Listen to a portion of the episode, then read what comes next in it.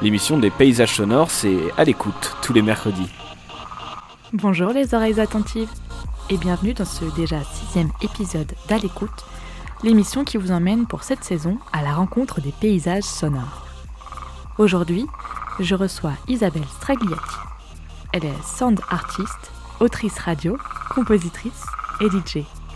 L'année dernière, elle a remporté le premier prix du concours international radiophonique 60 Seconds Radio, avec la création Le feu qui ne s'arrête jamais. Dans cet épisode, on va discuter plus particulièrement de sa résidence artistique effectuée en 2018 à Bruxelles. Le projet? Une recherche sur le milieu urbain en lien avec la méditation, qu'elle pratique depuis bien des années. Son travail a fait l'objet d'un journal de recherche publié dans The Middle Matter ouvrage édité par QO2 dans le cadre du festival Oscillation. Le lien de l'article est dans la description du podcast. Curieuse et curieux d'autres entretiens, retrouvez tous nos épisodes sur www.scadienco.com slash à l'écoute. Il ne me reste plus qu'à vous souhaiter une bonne écoute et à tout à l'heure. Bonjour Isabelle Stragliati et merci beaucoup d'être avec nous aujourd'hui. Bonjour. Euh, on va parler de, de field recording et de, et de méditation. J'ai lu le journal de résidence que tu as écrit lorsque tu étais donc en résidence du 2 au 31 juillet 2018 à Bruxelles. Est-ce que tu peux nous expliquer un peu euh, qu'est-ce que c'est d'abord une résidence artistique et quel est le contexte de cette résidence-ci alors, bah, il y a différents formats et types de résidence artistique, mais euh, en gros, euh, l'idée, c'est d'offrir un espace. Euh, alors, ça peut être un espace, ça peut être différents espaces, un espace physique de travail, un espace temps, en tout cas de l'espace pour permettre une recherche artistique. Donc, c'est un temps plus ou moins long. là, en l'occurrence, c'était quasiment un mois. Euh, et dans ce cas précis, euh, donc euh, c'était mise à disposition d'un logement, d'un atelier et de, temps de recherche et d'une bourse. Donc ce qui, aide et ce qui facilite bien, évidemment grandement la recherche sur un projet. Et donc là, cette résidence a eu lieu dans le cadre d'un appel à projet qui a été initié par un réseau international qui s'appelle Interface c'est un réseau international euh, interdisciplinaire autour de la musique expérimentale et du son, donc qui regroupe, euh, c'est un partenariat entre différentes structures européennes. Et donc là, cet appel à projet était en particulier porté par une structure belge qui s'appelle QO2, qui, qui, qui, est une structure de promotion, de diffusion et de recherche autour des musiques expérimentales et de l'art sonore, qui organise des résidences d'artistes, des performances, des ateliers, maintenant, ils ont même un festival annuel, euh, des publications, enfin, ils, sont très actifs. Euh, et donc là, cet appel à projet euh, avait une dimension spécifique, enfin une demande en tout cas, que les projets soient axés autour de la ville, en, lien avec la ville, et ou au mode de, expérimentaux de production, au format pédagogique. voilà, c'était plutôt ça la demande un peu plus spécifique. Pourquoi est-ce que tu t'intéresses à la, à la, méditation et au field recording? Alors, bah, la méditation, euh, je la pratique depuis un peu plus de 20 ans maintenant. Et c'est lié euh, à ma, ma, rencontre avec le bouddhisme. Donc, euh, je suis bouddhiste depuis à peu près le, même, le même temps, une vingtaine d'années. Et une des pratiques de base, c'est la méditation. Donc, donc, oui, je pratique la méditation depuis un certain nombre d'années. Euh, le field recording, c'est une autre pratique que j'exerce depuis un, peu moins longtemps. Ça fait peut-être 6-7 ans. Même si j'ai pu avoir des pratiques de field recording avant, mais euh, je ne savais pas à l'époque que c'était du field recording. euh, Bon, ce qui, ce qui me, ce qui m'a toujours intéressé dans le field recording, c'est euh, justement cette approche euh, méditative sur le son. C'est vraiment une posture que moi je prends en tout cas, et je pense euh, que la plupart des, des field recordistes prennent, même si ils n'appellent pas ça méditation, mais en tout cas c'est une attention particulière. particulière au son qu'on est en train d'enregistrer. Et donc bah, la méditation, c'est ça. Hein. C'est ne pas être distrait et d'être pleinement dans le moment présent. Donc, c'est cette qualité d'attention-là de la méditation que je, retrouve, que je retrouvais dans le field recording. Et après, dans mes projets sonores, j'ai plus ou moins fait des liens avec la méditation par moment, mais j'avais jamais vraiment lié ces deux pratiques-là, qui sont deux pratiques importantes pour moi. Donc voilà, c'était un peu l'occasion de lier ces deux pratiques, de, de travailler spécifiquement et d'approfondir euh, cette recherche-là en lien avec la ville. Peut-être que tu peux nous parler un peu de ton, ton processus de recherche. Qu'est-ce que tu as fait pendant, pendant un mois et qu'est-ce que, qu'est-ce que tu fais en, arrivant à Bruxelles? J'avais vraiment envie de prendre le temps. En fait, euh, c'est la première fois que j'avais autant de temps pour, euh, pour réfléchir à un projet. Il n'y avait pas de, de, forme, en tout cas, je ne visualisais pas de forme définitive ou ça, restait assez abstrait. Et il n'y avait pas non plus, ce qui est très important de la part de QO2, il n'y avait pas d'attente d'un résultat vraiment tangible d'une expo ou d'une publication ou de, performance. Euh. je, me, souviens que voilà, un des premiers entretiens que j'ai eu avec Julia de, QO2, je lui ai dit voilà, je, je, vais, je vais écrire, je vais, je, vais, je vais faire euh, une pièce sonore, je vais faire, je vais faire ci, je vais faire ça. Elle m'a dit non, mais peut-être juste une promenade sonore, c'est bien. Et, euh, je trouvais ça euh, génial, en fait, qu'il n'y ait pas cette pression du résultat, en fait. Euh, donc ça, c'était assez libérateur. donc, qu'est-ce que j'ai fait? Ben, J'ai pris le temps. je me suis beaucoup promenée dans, dans, Bruxelles, avec une attention particulière au son. j'ai fait des repérages de, de lieux j'ai beaucoup lu sur, euh, sur la méditation, sur la promenade, la marche méditative, sur euh, la méditation sur le son, sur la, classification des sons, etc. J'ai interviewé des, des, personnes qui avaient une pratique de la méditation et ou une pratique euh, de l'art sonore, de l'écoute. Et puis j'ai fait des repérages de promenade parce que c'était ça le, le projet que j'ai présenté.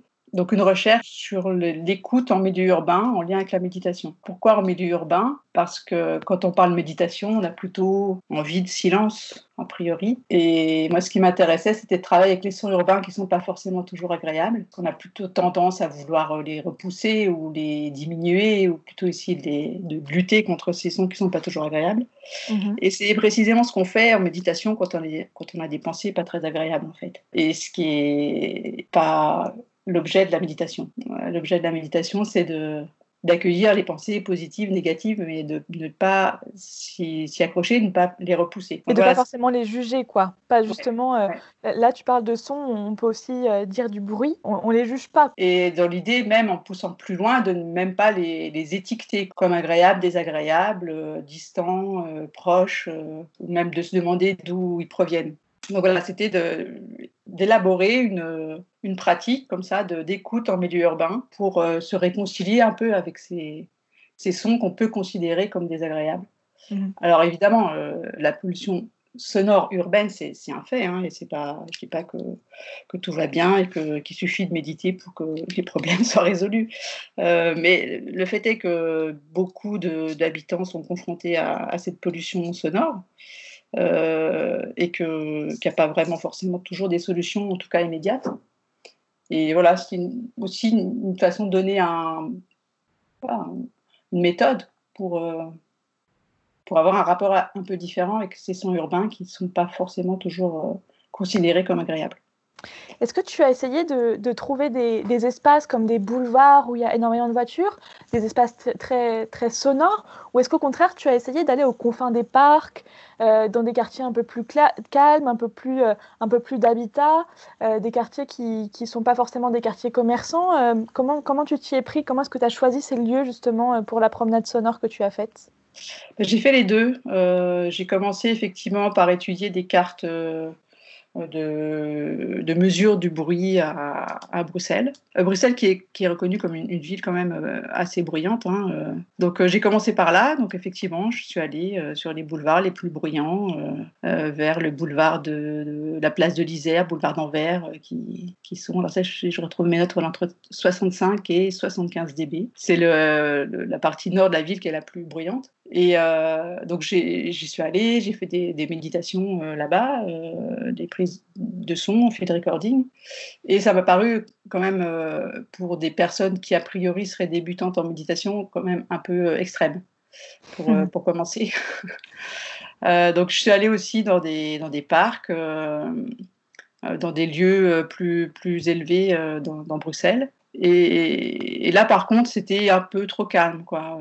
Il n'y avait pas de, richesse, en fait, de plans sonores ou de différentes textures sonores. Et donc, j'ai fini par, euh, par jeter mon dévolu sur un quartier euh, qui s'appelle Anderlecht, qui est un quartier, un ancien quartier ouvrier populaire, avec euh, des, des, places très calmes, un, un parc, on peut s'asseoir en rond sous un kiosque. Et après, un boulevard un peu plus bruyant et qui débouche vers la gare du Midi, où là, c'est carrément beaucoup plus euh, actif. Et, euh, Donc voilà, il y, avait, euh, y avait un moyen de faire une progression comme ça, sonore, et de, pouvoir traverser différents paysages sonores assez variés. On parle de, field recording depuis le début de cet épisode.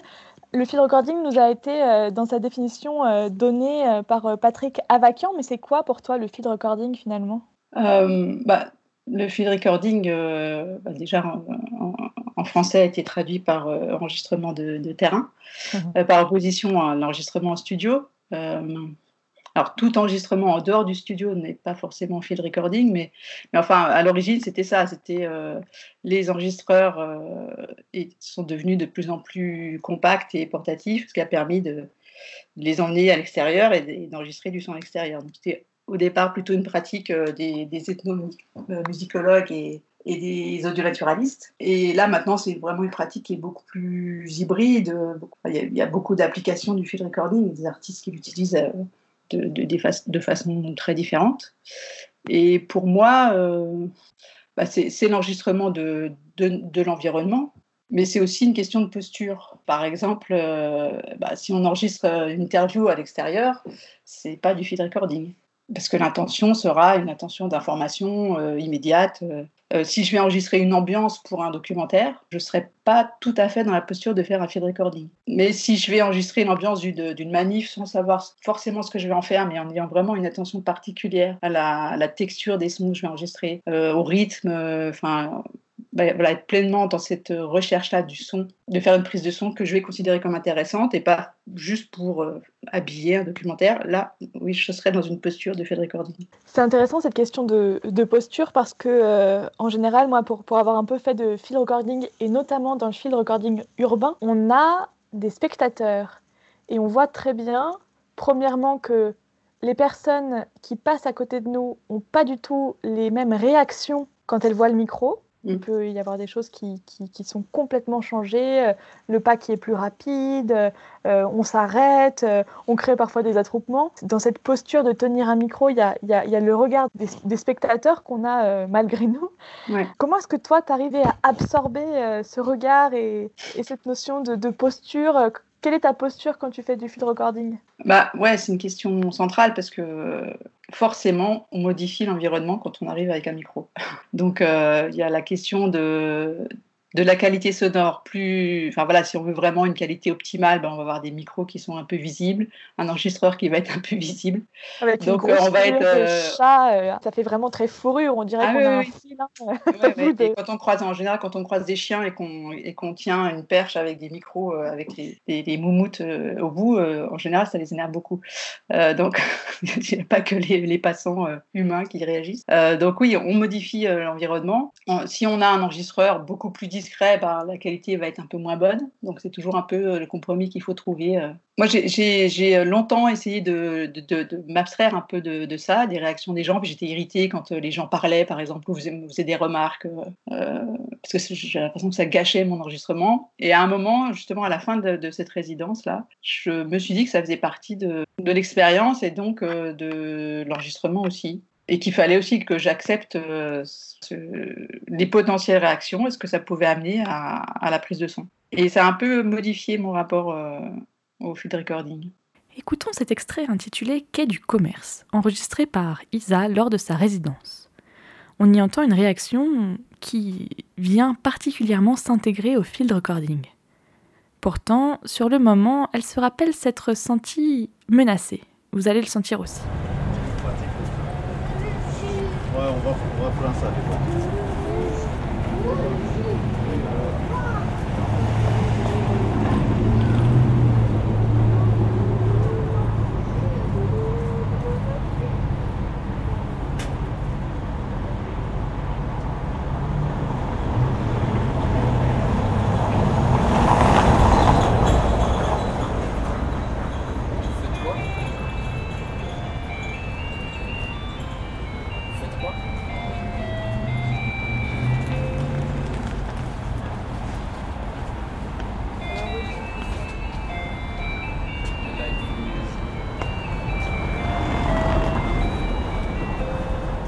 Tu as proposé des, méditations à, un public pendant la résidence.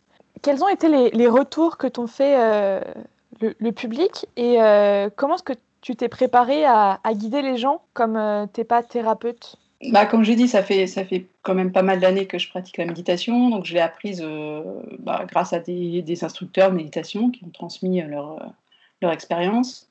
Donc, j'ai déjà assisté à une certaine façon, en tout cas, de transmettre et de guider des méditations. Euh, j'ai même plus ou moins assisté, là, dans le sens pas euh, de façon passive, mais active. Mhm. J'étais assistante, entre guillemets, de... ça m'est arrivé quelquefois d'être assistante d'instructeur de méditation.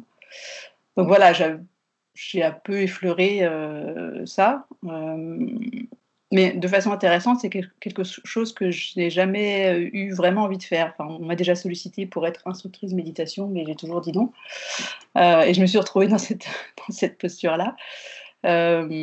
après, non, bah, je ne sais pas s'il faut être thérapeute pour guider une méditation, mais il y a aussi cette notion d'avoir un, public et de, transmettre quelque chose. Alors ça, c'est quelque chose de façon complètement différente, mais auquel je suis un peu habituée en tant que DJ, euh, de guider un public euh, par euh, des sons. Mhm. C'est un rapport différent, mais c'est quand même un rapport, une interaction plus subtile, plus non verbale avec un public. Ensuite, comment je m'y suis préparée concrètement, j'ai essayé de, vraiment de revenir à, au niveau de l'expérience et comment moi je procédais pour me mettre en condition de méditation. Donc, euh, bah, la base, euh, le principe de la méditation, c'est de ne pas être distrait. Donc, on va utiliser un support qui va nous permettre de rester dans le moment présent. Et le premier support, le plus accessible et le plus naturel qu'on puisse trouver, c'est la respiration, notre propre respiration qui se produit dans le moment présent. Donc, c'est être attentif à notre propre respiration. Donc, en général, je commençais par là, en fait. Je faisais un moment de méditation euh, statique, juste en ayant conscience du souffle et puis, petit à petit, j'ai introduit d'autres éléments. Euh, donc, euh, commencer à porter cette attention-là sur les sons qui nous entourent. Et si on se rend compte qu'on est perdu, revenir à la méditation comme quelque chose qui, revient ancré dans le moment présent. Si, si, on se perd, si on se rend compte qu'on est perdu dans les sons. Et après, intégrer l'aspect marche. D'abord en étant conscient du contact des pas sur le sol, parce que la marche, là devient le support, puisque c'est la marche se produit aussi dans le moment présent. Donc voilà, petit à petit, j'ai essayé d'alterner les différents supports, donc soit souffle, marche ou son, et ensuite combiner les deux, marche et son, et de revenir au support qui marche le mieux quand on sent qu'on s'égare trop dans les sons qui nous environnent, soit le contact des pas sur le sol, soit le souffle. Alors ça fait beaucoup quand on n'a jamais pratiqué la méditation. Euh, il y, avait un public assez, euh, assez divers, hein, des, gens qui, avaient déjà une pratique du son, euh, des gens qui avaient déjà une pratique de la méditation, voire les deux, voire aucune.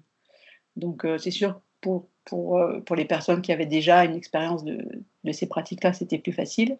Euh, pour celles qui n'en avaient aucune, euh, c'était assez compliqué parce que justement, on est dans un environnement urbain. Marcher dans la ville euh, sans être distrait par ce qu'on voit, c'est quand même extrêmement compliqué. Donc, je conseillais de garder le, regard à 45 degrés, mais il peut y avoir un sentiment d'insécurité aussi si on ne regarde pas autour de soi dans la ville. En tout cas, c'est un retour d'expérience que, que j'ai eu de certaines personnes qui ont participé. Euh, tout en gardant une attention sur les sons, mais sans se demander d'où les sons proviennent. Enfin, ça, ça, fait, ça fait vraiment beaucoup de, de, niveaux de différents. Donc pour certaines personnes, c'était compliqué. Elles ont réussi à peut-être euh, durant quelques minutes à, à, rentrer vraiment dans cette méditation sur le son. Euh, d'autres qui ont découvert que effectivement D'habitude, elles étaient hyper distraites par tout ce qu'elles voyaient autour d'elles dans la ville et qu'elles ont pris conscience de ça, en fait. C'est compliqué. Moi, j'ai essayé de le faire ce matin dans une ambiance confinée où les rues sont absolument pas bruyantes. Mm. Je pratique un tout petit peu la méditation, hein, vraiment pas beaucoup. Et en fait, je me dis si je l'avais fait avec une ambiance de voiture, de vélo, où il faut faire attention à tout,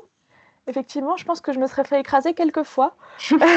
Mais, euh, mais c'est intéressant en, tout cas, euh, et on, a effectivement ce, ce, contact avec le pas et avec son corps finalement dans l'espace. Ouais ça, raccroche beaucoup au fil recording finalement. Oui, oui, tout à fait. Et moi, en tout cas, ce qui m'aidait et ce que je, conseillais aussi, c'est euh, de, synchroniser le souffle avec les pas. Et ça, permet de se couler comme ça dans un rythme qui, rend plus disponible à l'écoute en fait. Et bon, après, sur la question de la sécurité, moi, je sécurisais quand même le groupe. Hein, euh, donc, je faisais attention quand ils traversaient. Euh, je l'ai fait plusieurs fois seule avant de, guider ces promenades et je ne je, l'avais jamais fait en fait. Hein, euh, les promenades méditatives euh, en ville, je n'avais jamais fait ça avant. Et je me suis rendu compte que effectivement c'était c'était vraiment pas évident parce que moi j'avais plutôt une pratique de marche en milieu urbain euh, très fonctionnelle quoi, d'aller d'un point à un autre le plus rapidement possible. Donc Donc oui, c'est n'est pas c'est pas quelque chose de, de naturel ou d'évident si on n'a pas déjà cette approche de la marche plus qui est déjà méditative en fait. Écoutons un extrait enregistré par Isabelle au pied de la tour du Midi, dernière étape du parcours de plusieurs de ses promenades, pour vous faire voyager jusqu'à Bruxelles.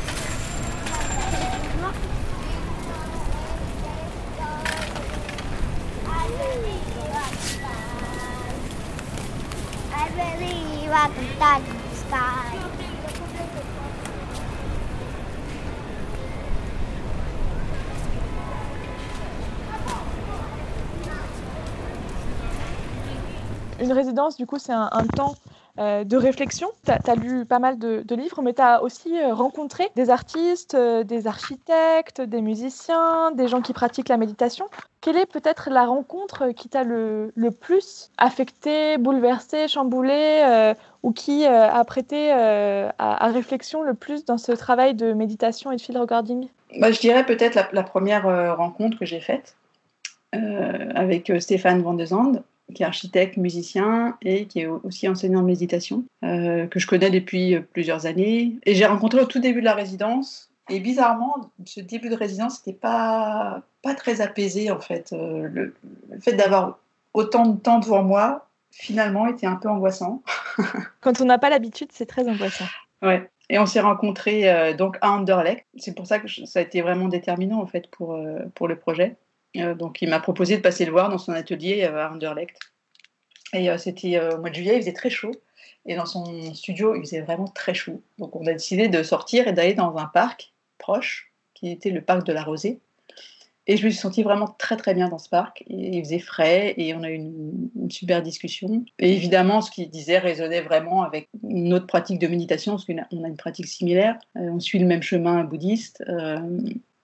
Il a parlé du fait d'être, d'entrer en résonance, d'être, euh, de, se rendre réceptif. Et c'est vraiment ce qui était en train de se produire, en fait. Moi, ça m'a vraiment euh, mis en condition, en fait, et j'ai commencé à entrer en résonance quelque part. Et c'est ce, parc de la Rosée est devenu le point de départ en fait euh, des, promenades. Et ça a eu aussi un impact pour un autre projet sur lequel je travaillais au même moment à Bruxelles, qui est un, documentaire euh, euh, autour d'un film de Chantal Ackerman qui s'appelle Jeanne Delman. Et à ce moment-là, je recherchais des lieux du tournage. Et sans le savoir, en fait, ce quartier-là était un lieu du tournage que j'ai retrouvé par la suite, en fait, et que j'ai reconnu le jour même en faisant une recherche qui n'avait rien à voir. Et je me suis dit, mais, mais c'est la mhm. place qu'on a traversée aujourd'hui. voilà. Donc, voilà, par bien des aspects, je dirais que c'est cette rencontre-là qui, a été, euh, qui était la plus déterminante. Je suis très attachée au, futur. Tu enregistres beaucoup de sons. À ton avis, le son du futur et le son de la ville du futur, ce sera quoi? Le son de la ville du futur, j'ai envie de dire euh, un son plus naturel. Là, en ce moment, on entend à nouveau les chants d'oiseaux, c'est très agréable. Je ne sais pas si c'est une projection euh, optimiste ou au contraire très pessimiste, mais j'ai envie de dire plutôt un retour de la nature dans la ville. Et quel serait le son en particulier que tu aimerais entendre? Tu parlais des oiseaux. Est-ce qu'il y a un son particulier que que j'aimerais entendre, euh, que j'aimerais garder ou que j'aimerais retrouver dans plusieurs années? Que tu aimerais garder de, de, effectivement et retrouver dans plusieurs années? Ah, Il y a un son qui est, qui est, vraiment magnifique et qui est très difficile à enregistrer. C'est euh, le son du vent dans, dans, des, dans une forêt assez dense en fait. C'est une espèce de, de courant, de souffle, de murmure. Euh, donc ça, c'est vraiment très beau.